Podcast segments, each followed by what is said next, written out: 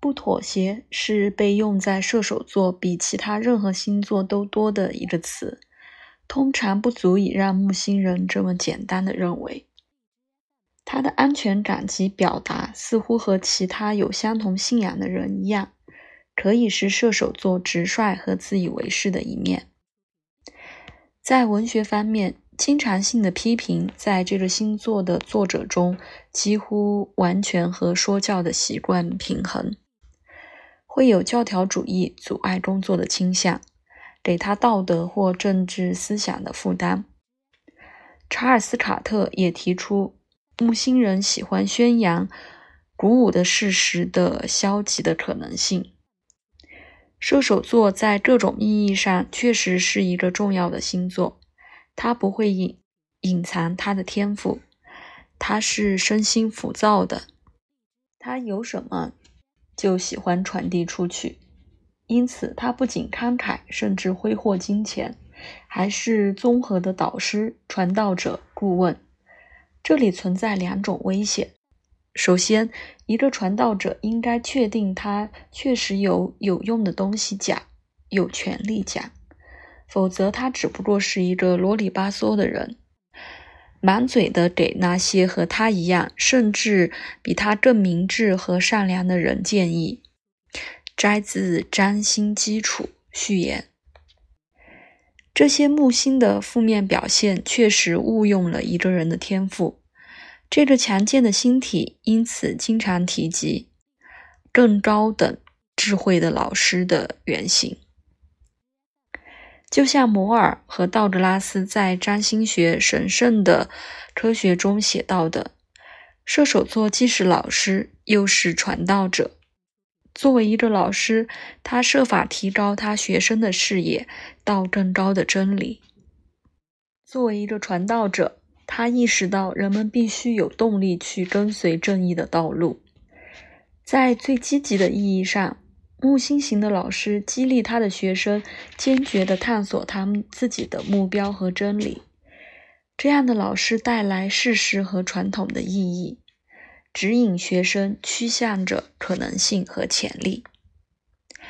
他们会宣扬一种开放式的和有希望的哲学的学问，给学生在未来的信心和通过不退缩的探索无限可能性获得的全面理解。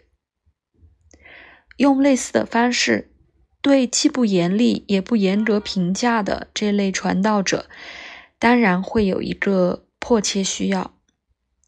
这样的传道是另一种令人振奋的多样化教学，它实现了“教育”这个词的真正意义：走出黑暗，启发。注意到有多少熟练的老师用最木心的方式去揭示他们学生的想法。也是很有趣的讨论和辩论。这种口头论辩类似于得分，像弓箭手试图击中目标的时候，是一个古老的、今天忽视了很多的教学方式。木星人找到特别的愉快和有效的方式。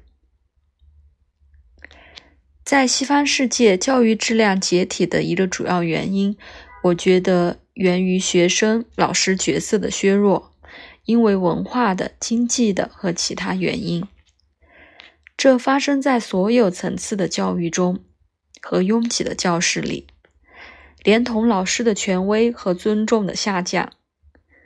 相似的，学生和家长加快了这个倾向。现在，随着电脑和电视越来越多的介绍，这个倾向毫无疑问将继续增长。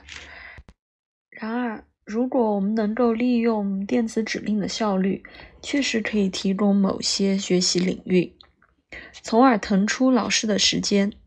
因此，他们能更多的是作为向导和顾问，监督学生个人和学术的进步。也许今天我们可以。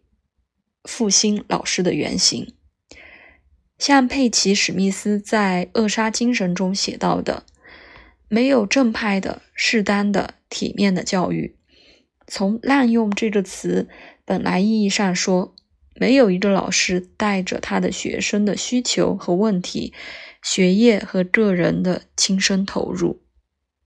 其他一切就都是指令或信息转换、交流技术或一些其他客观和整洁的词语。但它不是教学，学生也没有真正在学习。